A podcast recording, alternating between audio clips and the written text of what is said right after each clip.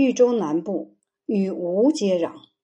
贾逵派出侦查人员了解情况，修理武器，做好防守与战斗的准备，因此敌人不敢侵犯。贾逵在外整顿军队，在内治理民事，拦阻淹水和汝河，修建新的池塘，又截断山中又长又急的溪水，建造小益阳坡。贾逵又修通二百多里的运河。这就是贾侯渠。黄初年间，贾逵与各将领一同征讨吴国，在洞浦打败了吕范，被晋封为阳里亭侯，加号建威将军。明帝继位以后，增给贾逵两百户食邑，加上以前的有四百户。当时孙权在东关，面对豫州南部。离长江四百多里路，孙权每次出兵侵犯，就西边从江夏，东边从庐江。魏国出征讨伐，也经由淮缅。这时周礼军队在相、汝南、益阳各郡，只防守边境罢了。孙权没有来自北方的威胁，东方和西方有危急情况，就集中军队救援。因此，一般很少失败。贾逵认为，应当开辟径直通到长江的道路。如果孙权自保，东西两方就得不到救援；如果东西两方得不到救援，东关就可以被攻取。贾逵于是移兵屯驻辽口，陈述攻取的计策。明帝认为很好。吴国将领张英、王宠率军投降。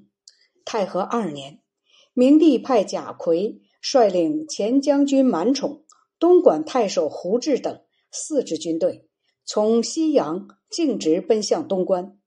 曹休向宛，司马宣王向江陵进发。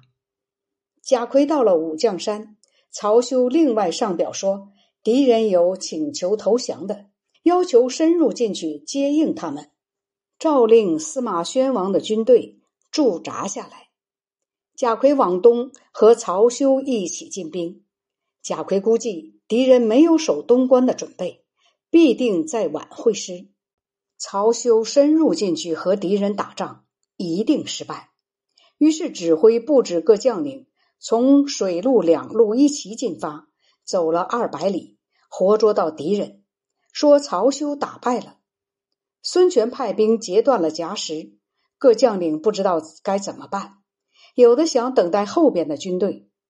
贾逵说：“曹休在外打了败仗，退回的路也被断绝，往前打不了，后退回不来，存亡的机会不到一天了。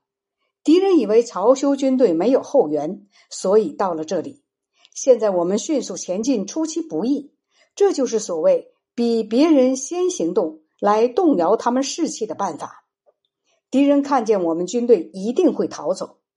如果等待援军，敌人已经截断险要之地，军队即使很多，又有什么用处呢？贾逵于是兼程进军，设置很多旗帜战鼓作为疑兵。敌人见到贾逵的军队就撤退了。贾逵占领夹石，把武器粮食给了曹休，曹休的军队才振作起来。当初曹休和贾逵关系不好。黄初年间，文帝想给贾逵假节，曹休说：“贾逵性格强硬，一向欺侮轻视各将领，不可以做统帅。”文帝就作罢了。等到硖石战败。如果没有贾逵，曹休的军队几乎没有救了。不久，贾逵病重，对周围人说：“我领受了国家很大的恩惠，遗憾的是没有杀掉孙权，好到地下去见先帝。我的丧葬事宜，绝不要有什么铺张。”贾逵逝世，谥号肃侯。儿子贾充继承爵位，豫州官吏百姓怀念他，为他树碑、建祠堂。青龙年间，明帝东征，坐辇进入贾逵的祠堂，下诏说：“昨天经过巷，看见贾逵的墓碑和造像，想起他十分悲伤。